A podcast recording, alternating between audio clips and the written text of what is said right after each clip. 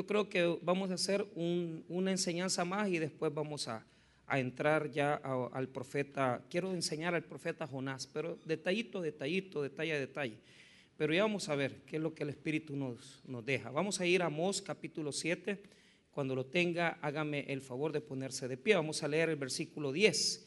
Eh, para los que tienen buena memoria y vienen los domingos, vienen los domingos, vienen los domingos, saben que yo tomé de este texto varias enseñanzas eh, con respecto a la plomada.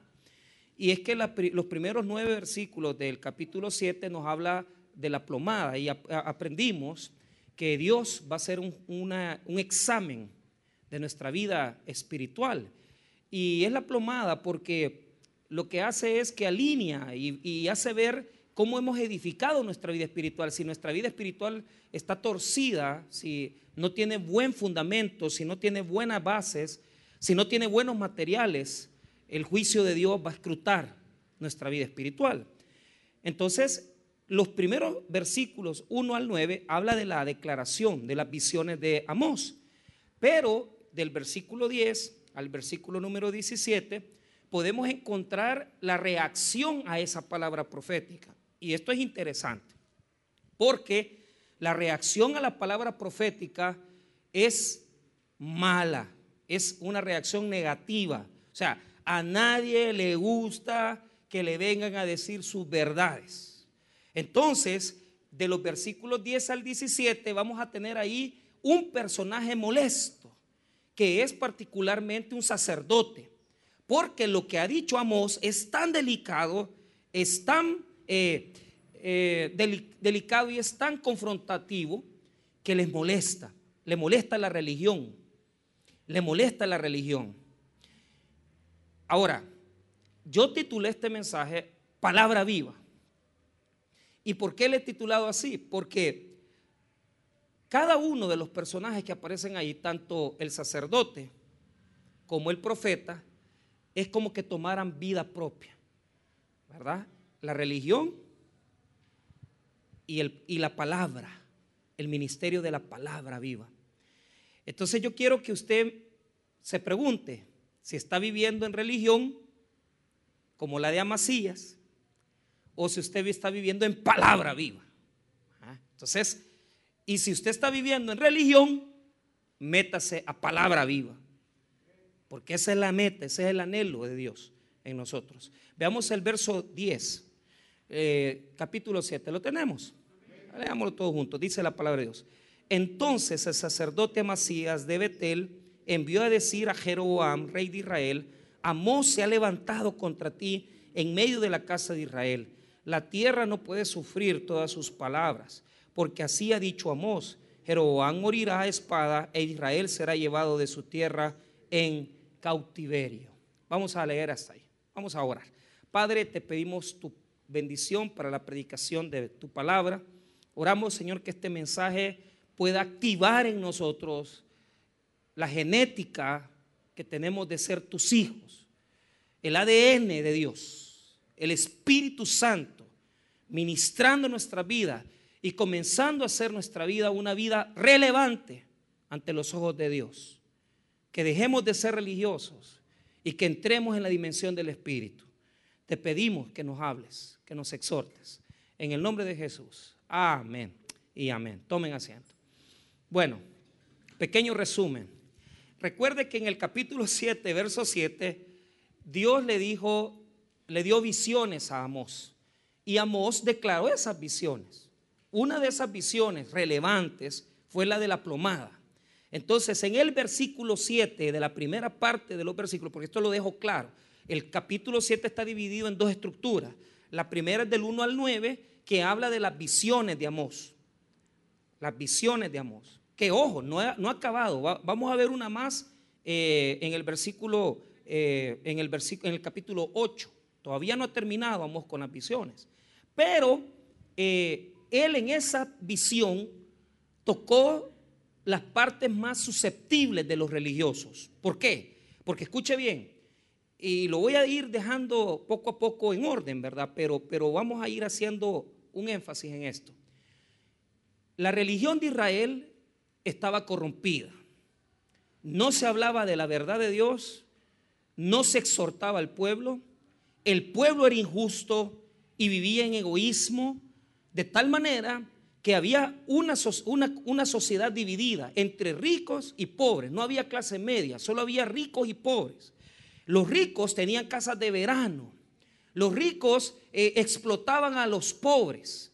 Y los pobres les tocaba vivir también injusticias y muchos de ellos también eran injustos. Esto desagradó a Dios.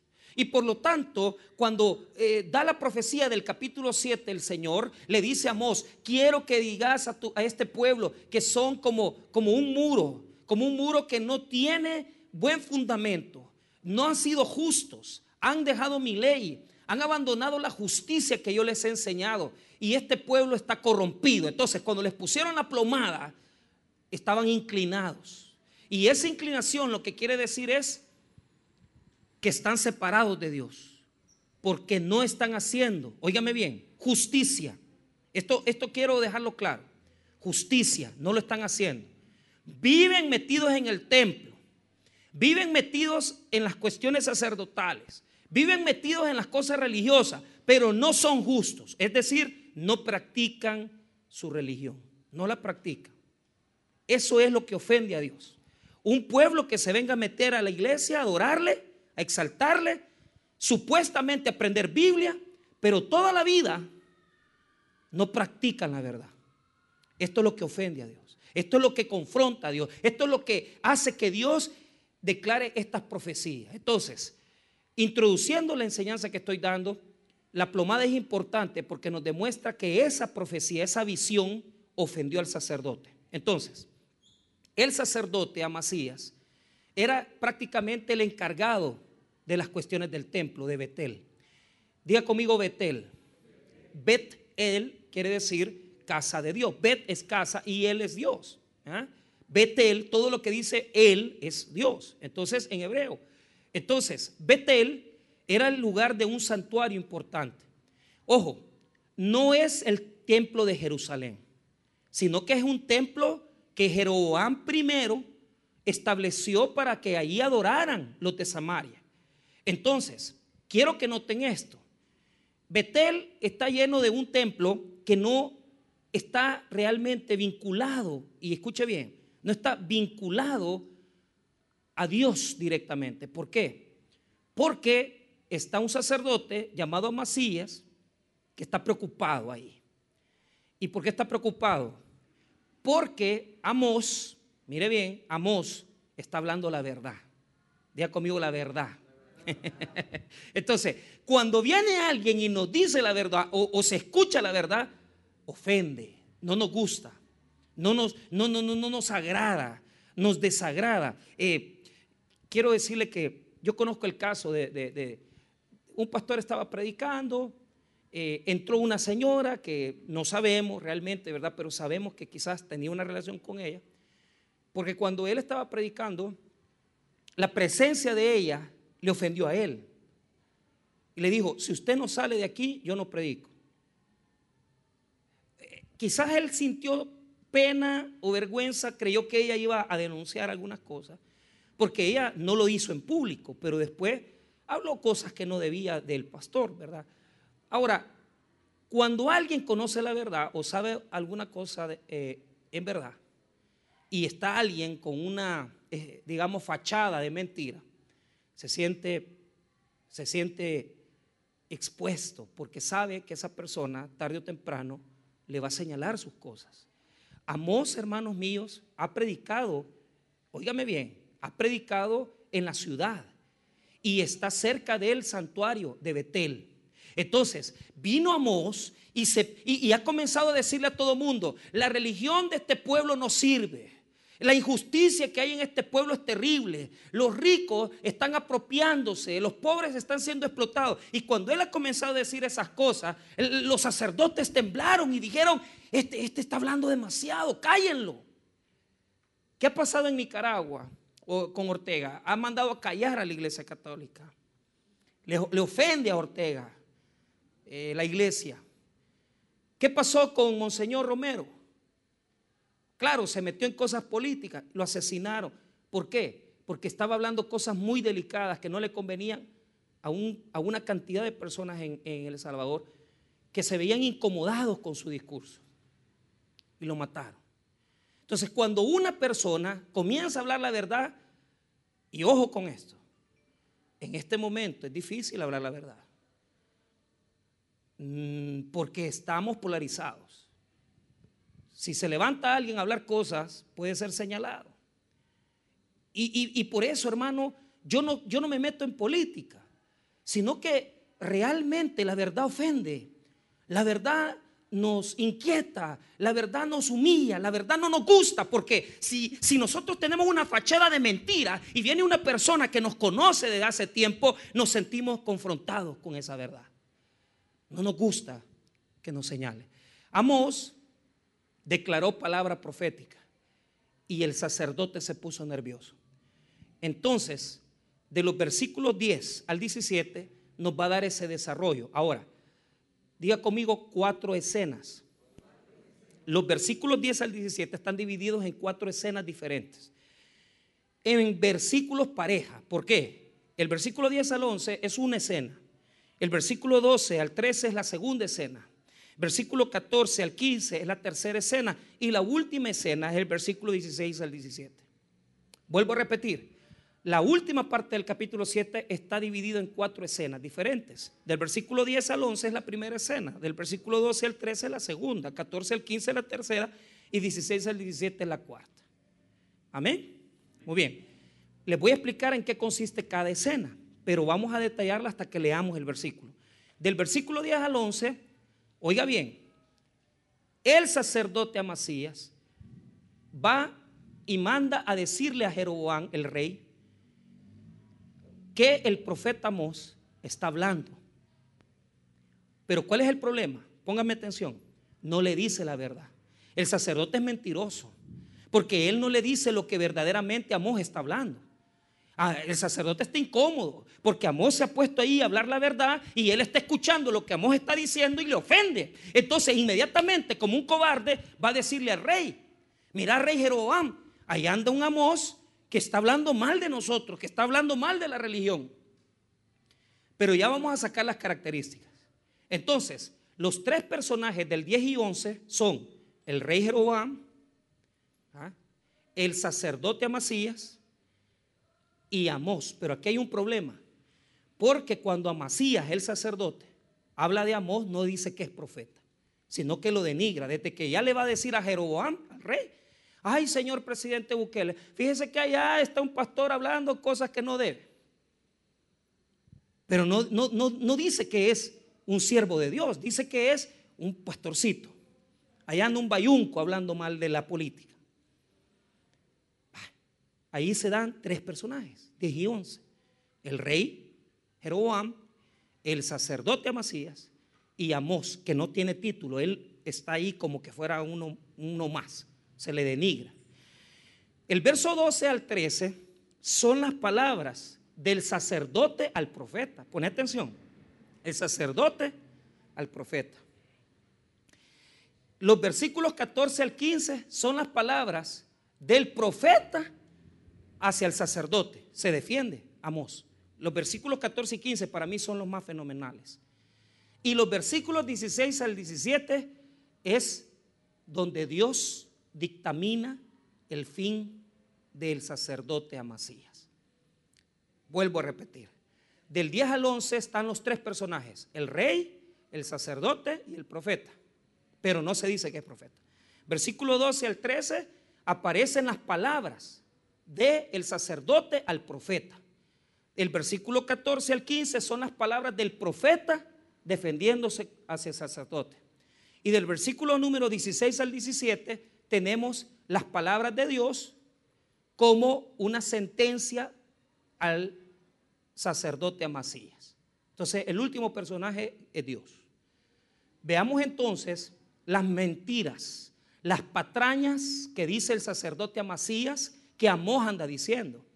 Eh, y las vamos a ver, solo rapidito. Veamos el 10 y 11. Yo me encargo de explicarles a ustedes las cosas en hebreo y las cosas que tal vez necesiten un poquito más de explicación. Dice la palabra de Dios. Entonces, el sacerdote Amasías de Betel envió a decir a Jeroboam, rey de Israel, note esto, ponga atención, antes de los dos puntos, note que está la profesión del sacerdote y note que está también la función del rey. Ahí está claramente, el sacerdote Amasías le manda decir a Jeroboam, rey de Israel. Dos puntos. Lo tenemos claro eso, ¿verdad? Vaya, Amós, o sea, uno, uno de los cualquiera ¿verdad? del pueblo, Amós. ¿Y ese Amós quién es? ¿Y ese Amós quién es el que habla? O sea, lo denigra, no, no, no le pone el oficio, no pone la profesión. Amós, se ha levantado contra ti en medio de la casa de Israel la tierra no puede sufrir todas sus palabras. 11. Porque así ha dicho Amós, Jeroboam morirá a espada e Israel será llevado a su tierra en cautiverio. Aquí hay varias cosas importantes que señalar. Primero, mire bien, lo primero que hay que notar es que denigran a Amós. Amós ahí es uno más. Este no tiene palabra, este no. ¿Por qué? Porque el, artificio de la religión es desacreditar al que tiene la verdad. Ah, es que este, este no ha estudiado. Es que este no tiene preparación. Es que este no, no, no es nadie, ¿verdad? ¿Cómo va a venir a hablarnos a nosotros, los religiosos, los que tenemos un, un, camino, ¿verdad? Un abolengo religioso, un sacerdocio religioso? ¿Cómo va a venirme a hablar a mí la verdad? Una hermanita de la iglesia que no ha llevado un seminario, que no ha estudiado, que no ha llevado una ah, preparación, ¿verdad? Eh, eh, teológica. Ese es el orgullo que muchas veces a los religiosos no nos permite escuchar la gente que verdaderamente puede cambiar el destino de una iglesia. Y yo les digo algo, muchas cosas, ¿verdad? Que, que en las congregaciones pasan, ¿verdad? Suceden malas, ¿verdad? Porque los pastores nos cegamos, nos cerramos. Pensamos que, que, solo tienen derecho de hablar los que tienen eh, un poquito de, teología, los que tienen ya años de estar en la iglesia. Y, y no oímos muchas veces a la gente que viene a adorar a Dios, que tal vez, hermano, tienen la verdad de Dios. Y esta es una burla, ¿por qué? Porque nos demuestra cómo nosotros nos podemos volver religiosos y al volvernos religiosos, denigrar a la gente, humillar a las personas y decir, aquí solo estamos los que estudiamos teología, que no es nada, hermano. Porque cuatro años de seminario no es nada. Eso no es nada. Si no hay humildad, si no hay sencillez de corazón, eso no es nada. Si es humilde el siervo y si Dios ha pasado por la prueba y es aprobado, entonces el siervo pesa. Pero solo por el diploma, no es una cosa que me dé a, mí esa persona es capacitada. No. ¿Qué es lo que capacita en la vida con Dios? La experiencia, los años, el dolor, el sufrimiento, la humildad de, la persona, la relación que uno ve que la persona tiene con Dios. Cuando hay personas que tienen una buena relación con Dios, son gentes que tienen palabras de Dios. Por eso no tenemos que cegarnos. Los religiosos tenemos que tener cuidado porque podemos humillar gente que nos pueden decir la verdad. Ahora, eso es lo primero que es relevante. Lo segundo que es relevante es que le está mintiendo. Porque lo que está diciendo es que Amós es conspirador, que está conspirando en contra del rey para poder venir y decirle, mira, aquí estamos haciendo una revolución. Pero ojo con esto, Amós nunca quiso hacer una revolución. Amó lo que estaba hablando es la verdad de Dios. Porque amó, Dios lo mandó. Y Dios le dijo, vas a dar estas visiones. Pero ¿qué es lo que pasa? Lo está presentando como un enemigo de la política. Lo está presentando como un enemigo del rey. Como un conspirador. Pero hay otro problema más. Un tercer elemento. En todo lo que dice Amasías hacia el rey Jeroboam, nunca le dice que las palabras de Amós son palabras de Dios. Porque cuando vino y dijo Amós estas palabras, oiga bien, las palabras las dijo, así ha dicho Jehová. Así ha dicho Jehová. Mire lo que dice 7.1, solo para que tenga la, la base. Así me ha mostrado Jehová el Señor. O sea, Amós no habla por sí mismo, sino que habla la palabra profética, la palabra poderosa del Dios eterno. Pero eso el religioso no lo quiere ver. A él no le conviene. A él no le conviene. Entonces, podemos ver que hay tres fallas. La primera es que se denigra a Amós.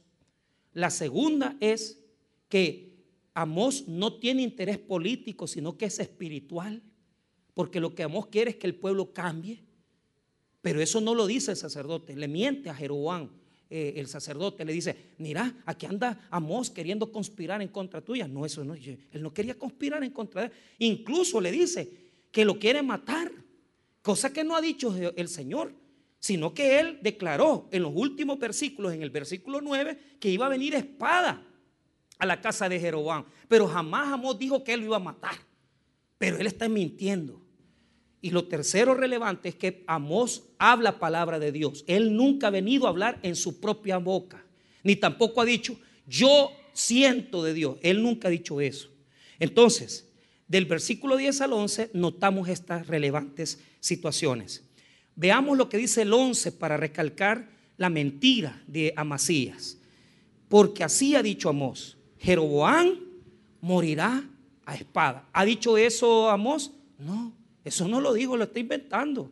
Pero ¿qué es lo que quiere? Enojar a Jeroboam para que Jeroboam mate a Amós. Lo que quiere Amasías es que Jeroboam se enoje y que vaya a asesinar al profeta. Entonces, vea lo que dice después de la coma del verso 11. E Israel será llevado de su tierra en cautiverio. Hermanos, ¿ha dicho eso el Señor? Sí. Pero ¿cuál es el problema? No lo ha dicho de esa forma. Ha dicho que si ellos se vuelven a Dios, Dios va a perdonar sus pecados. Entonces, del 10 al 11 son las mentiras de Amasías. Amasías le está mintiendo a Jeroboam para que Jeroboam mate a Amós. Ahora, vamos a la segunda etapa. Veamos lo que el sacerdote le dice al profeta. O sea, ya el sacerdote la tiene con Amós. Porque Amós ha andado hablando en el pueblo, ha andado hablando cerca del templo y, corre peligro la religión. Que la religión se les caiga, ¿va? Que la religión se detenga. Cuando los religiosos se levantan es porque les incomoda la palabra viva. Ahora, veamos lo que le va a decir. Vamos a ver el verso 12 y 13. Veamos lo que le dice. Estas son palabras que le dijo el sacerdote Amasías al profeta Amós directamente. Ahora, Vamos a sacar algunas cosas de ahí. Note esto, 12 y 13. Y Amasías dijo a Amós, vidente. Esa es la primera cosa que denigra, vidente. Mire bien, vete, huye a tu tierra de Judá y come allá tu pan y profetiza allá. Y no profetices más en Betel, porque es santuario del rey y capital del qué. Vaya, saquemos cositas bonitas de ahí. Primera, Vamos a ir en orden, rápido, y después voy a predicar. Ahorita solo estoy enseñando. Mire bien, Amasías le dijo a Amós, vidente, diga conmigo vidente. Esa palabra es ofensiva. ¿Por qué es ofensiva? Porque la palabra José en hebreo, que es la que está ahí, quiere decir, poneme atención, quiere decir vidente pagado. O sea, como un profeta asalariado que le pagan por decir la verdad, por decir una mentira, perdón. Mire, esto es muy común, pero es cierto. En, la última tregua que hubo, la última, la última que se supo, salió ahí a bailar un sacerdote. Entonces, ¿por qué había una denuncia de, de la autoridad? Porque lo que querían saber era si le habían dado dinero. Porque si a mí el gobierno o si a mí alguien me paga, un empresario, y me dice, mira, ¿por qué no hablas bien de mi empresa? Y yo salgo ahí en los programas de TCS y yo salgo en los programas de Canal 2 y Canal 21. Entonces yo voy a defender la empresa. Yo voy a decir, ah, no, si don Will Salgado a todo lo da de choto, es bueno y aquí todo bien. Pues sí, pues me está pasando mis mil bolitas solo por decir que es bueno. ¿ah? Porque soy un profeta comprado. Eso es lo que significa yo sé. un profeta comprado y pagado para decir mentiras. Entonces, mire bien, el sacerdote le está diciendo a Amós, vos sos un vendido, a vos te han, bueno, que en esto hermano, hasta en los partidos, en las cosas de fútbol, ¿verdad? Hay gente que le paga a, la, gente que, da locución, ¿verdad?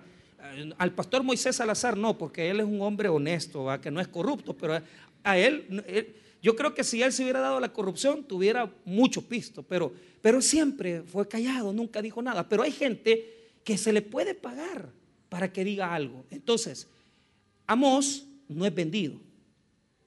Él no es vendido. Pero el sacerdote lo quiere hacer pasar como una persona deshonesta. Entonces, e, esto es lo primero que notamos ahí. Ahora, note lo segundo. Vea lo que dice. Lo manda, le dice, vete, diga conmigo, vete. Vete, andate de aquí. No te queremos oír aquí. Porque él se ha metido, mira hasta dónde se ha metido. Se ha metido vete, huye a tierra de Judá y come allá tu pan y profetiza allá. ¿Qué le está diciendo? Allá te van a mantener, allá te van a pagar lo que te pagan por venir a hablar estas cosas deshonestas. Porque él se ha venido a meter hasta Betel. Él se ha venido a meter hasta la religión. Se ha venido a meter al mismo templo, al mismo santuario de Betel. Allí se ha venido a meter a Mos para decir la verdad. Oiga, ponga atención se ha ido a meter hasta Betel, ha caminado kilómetros para llegar a Betel y decir que la religión de ese lugar no sirve.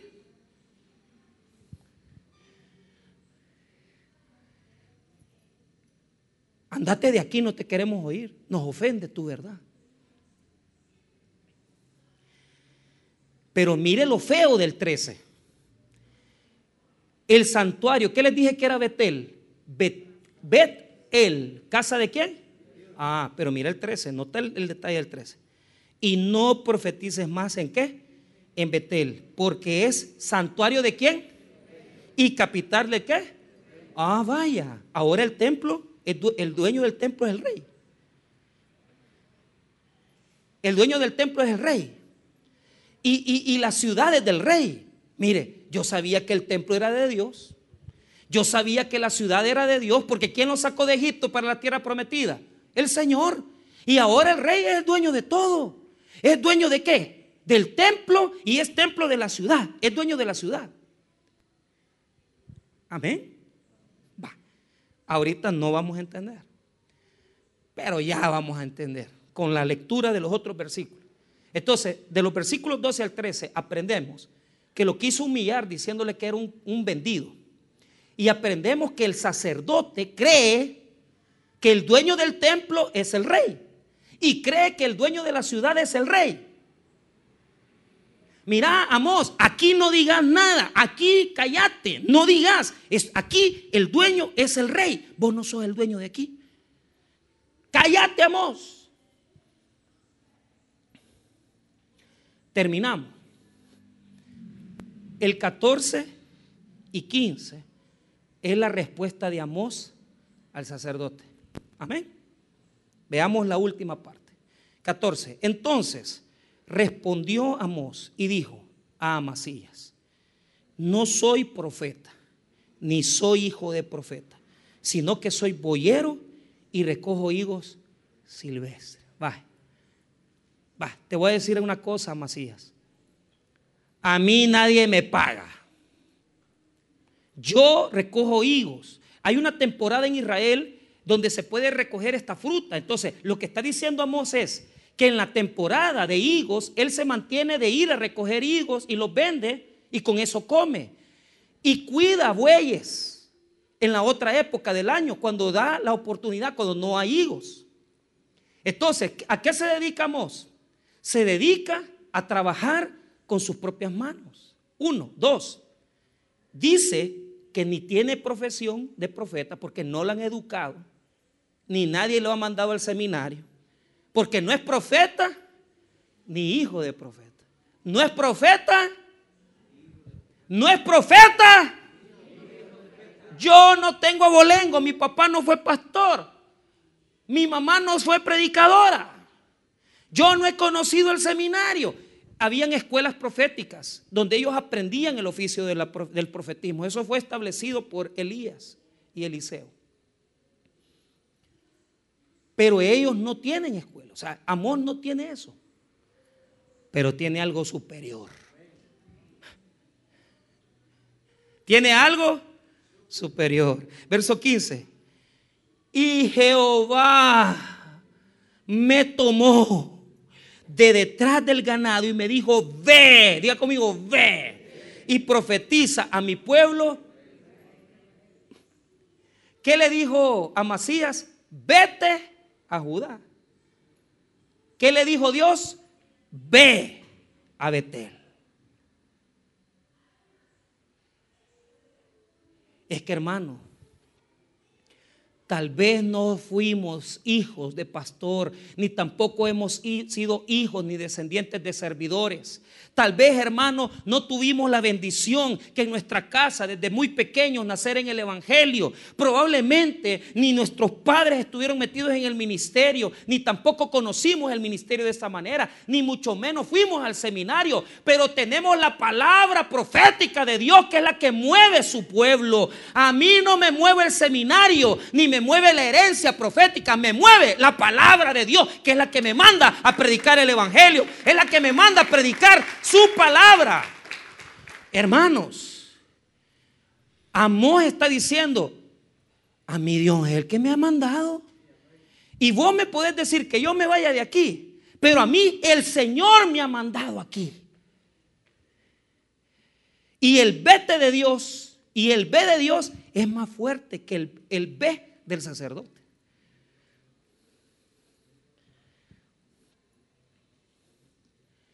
Ahora, ¿qué nos muestra? ¿Qué nos muestra el texto? Le voy a enseñar. Vaya. La religión la es representada por Amasías. La palabra viva es presentada por Amós. nos gusta encerrarnos en el templo y darnos garabato que estamos bien con Dios.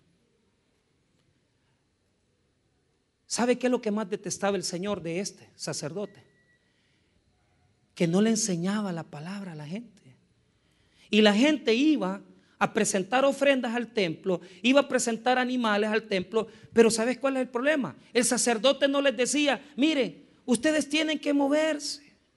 Ellos iban al templo todos los sábados adorar a Dios, pero eran unos grandes ladrones, eran unos grandes infieles, eran desleales, eran inconstantes, porque ¿cuál era el pecado que habían cometido? que no hacían justicia. Amén. Que no hacían justicia. ¿Sabes cuál es el problema?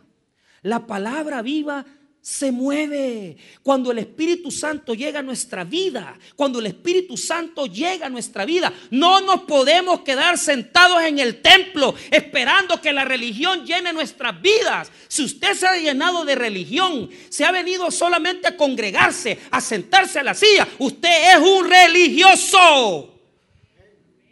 Porque la palabra viva se mueve. Va de Judá a Betel expresa la verdad, denuncia el pecado. Aquí vemos el ministerio profético de Amós que se mueve, que señala, que denuncia. Pero la iglesia de hoy en día se ha vuelto religiosa, acomodada, sentada en sus laureles, creyendo que porque vienen al templo a encerrarse en el templo que ellos creen, Porque, ¿qué es lo que hacemos? Encerramos la palabra. Y nos encerramos en la iglesia. Y nos encerramos en las cuatro paredes. ¿Y sabes cuál es el error que hemos cometido? Que creemos que esto es de nosotros. Y nos apropiamos del templo. Nos apropiamos de la silla. Mira, hermano, quiero que tengas claro algo. El Señor quiere que aprendas Biblia. pero también te quiere ver en los hospitales. También te quiere ver en los portales. También te quiere ver predicando el Evangelio en la calle. Porque la palabra de Dios no puede estar encerrada, porque es viva y es eficaz. Y transforma vidas. La gente tiene que entender que cuando es el Espíritu el que nos mueve, no nos podemos quedar sentados, hermanos. No nos podemos quedar ahí domingueando. Tenemos que levantarnos, subirnos a un bus, comenzar a predicar el Evangelio. ¿Por qué? Porque el que experimenta la palabra viva de Dios se mueve. No está quieto ahí viendo, este es el santuario, aquí no queremos palabra. ¿Y sabes qué? Los religiosos se ofenden cuando el pastor les dice, vayan a servir, vayan a ganar alma. Ay, ay, no, no queremos oír. Aquí es el santuario del rey. Aquí es el templo del rey. Aquí no me venga a decir, pastor, que yo vaya a hablar con la gente pobre allá afuera, que vaya yo a las comunidades, que vayamos a ganar alma. No, e, eso no me lo venga a decir. Yo quiero estar tranquilo. Yo quiero venir el domingo, que me dé la predicación y después irme a sentar a mi casa o ir a vacilar a Plaza Mundo. Pues váyase. Usted está en religión. No está en palabra viva. Vaya a vacilar. Vaya a comer. Vaya a disfrutar. Pero usted está en religión muerta. Porque Amón nos enseña que hay que hacer justicia y hay que llevar palabra a los necesitados. Y hay que llevar comida al que necesita. Hay que llevarle oración al que está en el hospital. Hay que llevar el Evangelio a donde se necesita. Es bien fácil ser como Amasías. Ay, no hables aquí la palabra, de aquí no queremos oír eso. Mire, aquí estamos bien bonitos, pastor, porque los domingos venimos todos con la familia, bien tranquilos. ¿Sí? ¿A qué? Escuchar nada más un sermón que va a, alinearnos en el pecado, a sentirnos y a confortarnos y a sobarnos la espalda, pero sabemos que no tenemos compromiso, seamos honestos, no estamos comprometidos. Y no se necesitan teólogos, no se necesita gente de seminario, no se necesita gente que vaya a sacar una licenciatura en teología, se necesita personas que quieran llevarse, dejarse llevar por la poderosa palabra de Dios, porque la palabra de Dios es la que mueve, la palabra de Dios es la que mueve. Cuando vos tenés palabra de Dios adentro, vos querés hablar de la palabra, vos querés predicar la palabra, vos querés enseñar la palabra, vos no te podés quedar callado, porque tenés la verdad de Dios en tu corazón.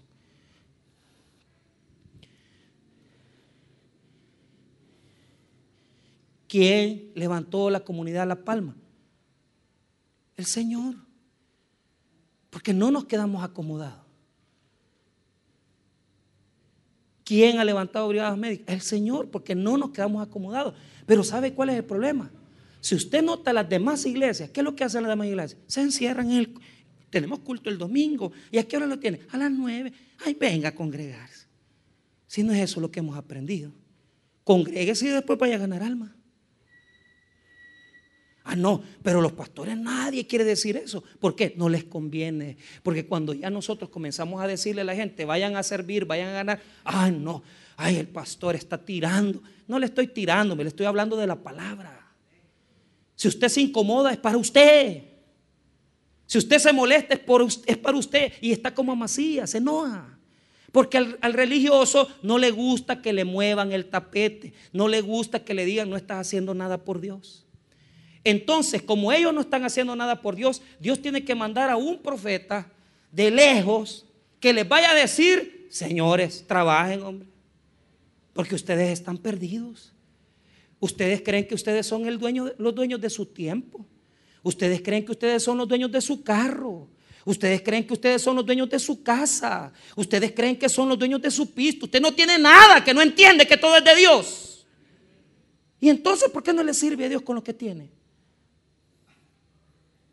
¿Por qué no pone su carro para venir a la iglesia?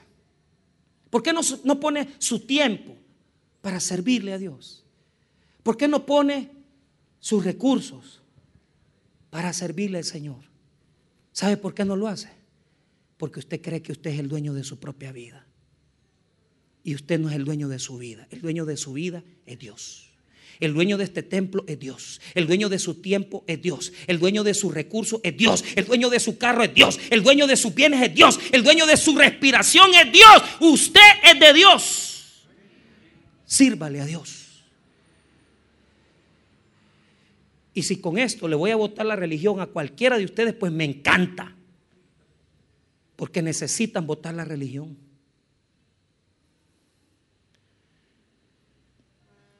Pastor, pero es que a usted le pagan. Si a mí me pagan un salario. Pero hay cosas que yo no hago por sueldo. Las hago porque la palabra viva tiene que llegar.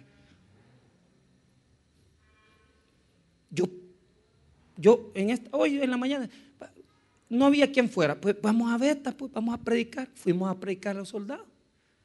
Pero la palabra no puede estar cerrada. No puede estar aquí en el templo, tiene que salir de aquí.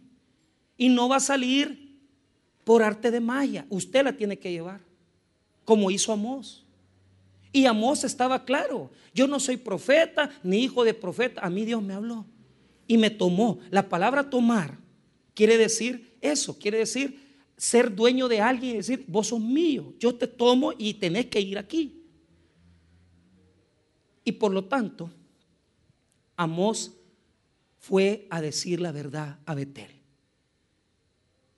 Entonces, molesta, sí, pero mire hermano, la satisfacción que se siente cuando uno se ha ido a solear o se ha ido a mojar por Cristo, eso usted no sabe qué es eso. Yo vi el, el, misterio del buen samaritano, estaba lloviendo. Sí, pero se subieron al microbús. Pero, pero ¿cuál es el punto? Trataron de ir. Tal vez no ganaron almas porque estaba lloviendo, hermano, no a andar ahí debajo del agua, nadie en la calle si está lloviendo. Pero la intención del corazón, usted cree que Dios no la paga. Usted no cree que Dios dice, hey, te voy a bendecir. ¿Por qué? Porque vos sos una persona que tiene un carro de 5 mil pesos, ganás 800 dólares, pero te subís a los buses a predicar el Evangelio y no te da pena. Gloria a Dios, te va a bendecir. ¿Qué quiere decir eso? Que no sos orgulloso. Ay, que mire, pastor, fíjese que este ministerio de pan y chocolate, eh, vaya, está bien, no, no, eh, va, va, usted a regalar pan o ayudar. Es que mire, las comunidades, pastor, sí, eh, cuando usted llega a las 4 de la tarde, usted ya va a ser hora de salir y el ministerio es a las 5. esa cuestión de decir, voy a ir a hacer algo para el Señor, Dios la recompensa grandemente, hermano. Que usted diga, no, hombre, voy a llevar mi camisita del ministerio porque allí en el trabajo me voy a quitar la ropa, la camisa, la blusa, me voy a poner la del ministerio y me voy a ir. Dios te va a bendecir, hombre. El ponerte el uniforme de servidor, Dios te va a bendecir. ¿Qué es lo que estoy haciendo con ustedes? Que ustedes sean productivos, que ustedes sean prósperos, que ustedes se metan con Dios y dejen de ser personas que solamente entiendan la fe sentados en una silla. Eso no. Hay que ir más allá. Hay que ir más allá. ¿Sabe por qué? Porque Dios paga los mejores sueldos. Y Dios dice, no hombre, a vos te mantengo sano. Vos no te vas a enfermar. Ayer vino aquí un hermano de, de pastor, mi señora, es la tercera operación de cáncer, tiene un problema con la cuestión de la, de, siempre se, se me olvida, la tiroides. Y mire, esta es la tercera vez que la van a operar por tumores, porque ella tiene esa cuestión de, herencia de cuestiones de cáncer. Entonces, eh, eh, eh, la última vez, 3.500 pesos han gastado en clínica privada para operarla, y esta es la tercera vez, hermano. Entonces, y él me viene y dice, pastor, ¿qué hago? ¿Qué hago? O sea, la gente quiere que uno venga y le saque una fórmula. Mira, te voy a decir una cosa. Filipenses dice que sufrimos en Cristo, por Cristo y padecemos los sufrimientos de Cristo. ¿Qué quiere decir con eso, pastor? Comenzá a dar el testimonio en las iglesias, comenzá a predicar y no te quedes callado, porque si comenzás a decir tu testimonio y vas a las iglesias a contar cómo Dios, después de tres operaciones de cáncer, todavía está vivo, un montón de gente se puede convertir al Evangelio cuando vea tu sufrimiento. ¿Sabe qué? Se fue encantado. ¿Sabe por qué? Porque sabe que no está haciendo nada. Claro, van a tener que agarrar el carro, van a tener que ir a predicar a una iglesia, van a tener que ir a predicar a otra, pero ¿sabes qué? Dios te va a bendecir. que, es cansado salir del culto a las nueve y después ir, ay, vamos a ver si vamos a ir al hospital cuando ya abramos el ministerio, que yo lo voy a abrir. No hay líder, yo lo voy a abrir. Yo voy a abrir ese ministerio en tres semanas cuando nos den permiso. Yo lo voy a llevar, les voy a enseñar. Ya que no hay gente que comprometida, yo lo voy a abrir. Pero ¿sabe qué? Yo vengo de una escuela donde en Usulután, después del culto de las nueve de la mañana, nos íbamos en los buses a solearnos, hermano. Y Usulután es caliente. Y el sol, hermano, usted siente que la suela se le pega en el suelo. Y eso lo hemos hecho por 26 años. Y nunca hemos tenido pena de hablar de la palabra viva. ¿Por qué? Porque Dios no deja avergonzado a nadie. Si a vos, no te, si a vos te quitas la pena y te quitas esa eh, vergüenza, ay, es que todavía me echo mi cigarrito, me echo mi cervecita, anda predicando. ¿Cuántos años tenés de estar aquí? Seis años de estar aquí. Nunca te he visto ganar un alma. Ay, pastor, aquí he estado, aquí, he ido, aquí he estado dando clases de Biblia. Anda a ganar alma, men. Es que mire, yo soy de Torre Fuerte, vaya a ganar almas.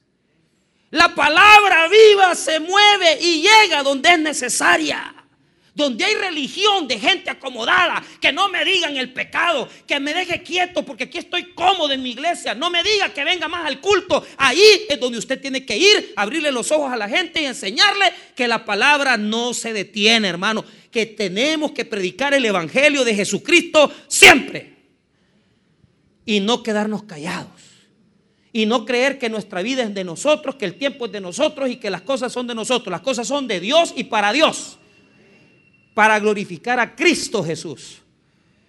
Usted sale a las 4 de la tarde de su trabajo. Ayer estaba fregando a mi amigo, al pastor Ricardo Gómez. Mira vos, le digo yo. Ahí andas vacilando en la moto, comiendo eh, minuta en el puerto. Trabaja en el juzgado de lo laboral de Santa Tecla. ¿Por qué no vas al culto a la central? Ay, es que soy pastor. Por, por eso mismo, más todavía tenés que ir. Pero no. Hay que tener tiempo para la familia. Hay que tener tiempo para nosotros. Hay que tener tiempo para meditar. Hay que tener tiempo para todo. Todo tiempo tiene, pero solo por usted, men. Pues solo usted anda vacilando, porque solo usted se anda tomando. Está bueno, tómese toda la foto que quiera, pero primero vaya a ganar alma. Y tómese fotos ganando almas. Y siéntase orgulloso de representar al Rey de Reyes y Señor de Señores. Porque Dios lo va a bendecir. Dios lo va a bendecir. Nunca hemos tenido pena. Nunca hemos tenido vergüenza. Eso nos inculcaron a nosotros. Así, ese ADN me metieron a mí. Y por eso nunca hemos parado. Y, si, me, si he descuidado las cosas externas, es por eso, hermano, por estar predicando. Pero, pero Dios ve nuestros corazones y Él sabe que nosotros queremos llevar vida y esperanza a, donde hay necesidad. Y si usted está como Macías, queriendo que no se metan en sus cosas, queriendo que, nadie le venga a decir lo, lo, bueno, lo bonito que usted tiene su vida, porque usted tiene tiempo para todo, menos para Dios. Y si le molesta este sermón, pues entonces que le moleste. Pero ponga la ofrenda, por favor. Enójese, pero ponga la ofrenda. ¿Por qué? Porque estos son sermones para despertar, para decir, bueno, ¿qué estoy haciendo por el Señor? Cierro mi sermón. Porque igual que Amós, Jesús hizo lo mismo. ¿Y sabe qué hizo Jesús? Se fue a meter al templo en la fiesta de los tabernáculos, porque los judíos toda la vida, en la fiesta de los tabernáculos, la fiesta de los tabernáculos se hacen, eh, eh, se hacen chozas y, se salen de la casa para eh, acordarse que ellos vinieron del, desierto.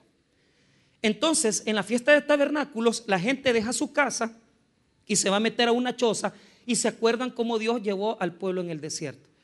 Entonces Jesús estaba aburrido aborrecía la religión, porque ellos, hermanos, el día de, de, tabernáculo tiraban agua para recordarse que Dios les dio agua en el desierto. Entonces Jesús se mete a la explanada del templo, se para en medio del templo y grita, señores, dejen esa religiosidad hipócrita y véanme a mí. Vea conmigo Juan 7, 37. Ese día de la fiesta religiosa, que todo mundo tiraba agua y que se acordaban de cómo Dios los había liberado. Entonces Jesús se pone en el templo y grita. Y les dice, señores, lo mismo que voy a hacer yo ahorita. En el último, Juan 7:37, igual que Mos, lo mismo hizo Jesús. Se metió cerca del templo y comenzó a hablar la verdad. 7:37. En el último y gran día de la fiesta, Jesús se puso de pie y alzó la voz diciendo, si alguno tiene sed, venga a mí y beba. El que cree en mí, como dice la escritura, de su interior correrán ríos de agua viva. Esto dijo del Espíritu que habían de recibir los creyentes en él, pues aún no había venido el Espíritu Santo porque Jesús no había sido aún glorificado. Les explico. En la fiesta de los tabernáculos tiraban agua para acordarse del agua que de Dios les había dado en el desierto. Pero mira, vea que en las iglesias nos hemos llenado de eso. Él gritó y dijo con toda su fuerza, alzó su voz, dice, si alguno tiene sed, venga a mí y beba. Mire, déjese de, andar domingueando, hombre. Ven a Jesús y bebe de Jesús y bebe de las aguas. Y déjate de hipocresía. ¿Qué tiempo tenés para servir a Dios? Deja de que, que, que, que, esa cosa que yo vengo a escuela bíblica solo a servir y no me congrego. Vení, bebé de las aguas. Dejen la religión. Dejen de creer que porque están en el templo son salvos. Dejen de creer que porque vienen un culto al mes son salvos. Déjense de hipocresía y vayan a Cristo, que Él es la fuente de vida eterna, la verdad y el poder de la vida, hermano. Deje la religión, deje la religión, deje la religión y conviértase a Cristo. Y va a dejar de andar hablando que no tengo tiempo, que no puedo, que no tengo pista, que yo no sé hablar. Usted no es cristiano. Votemos la religión y volvámonos a Jesús, que es la fuente de vida eterna. Dejémonos de cosas externas, de que vamos a tirar agua. No, vení y entregate a Cristo y entregate de verdad. Y deja de andar con cosas de que, ay, es que yo no puedo ganar alma, es que yo no puedo servir. Nadie te está preguntando. El Espíritu Santo va a poner palabras en tu boca. Él te va a facultar y Él te va a dar autoridad. Porque tenemos a Cristo en nuestras vidas. Y no buscamos la religión del templo como la de Amasías, sino que vivimos en palabra viva que se mueve, que exalta a Jesús y que va donde es necesario llevar la palabra bendita de Jesucristo. Vamos a orar, hermanos.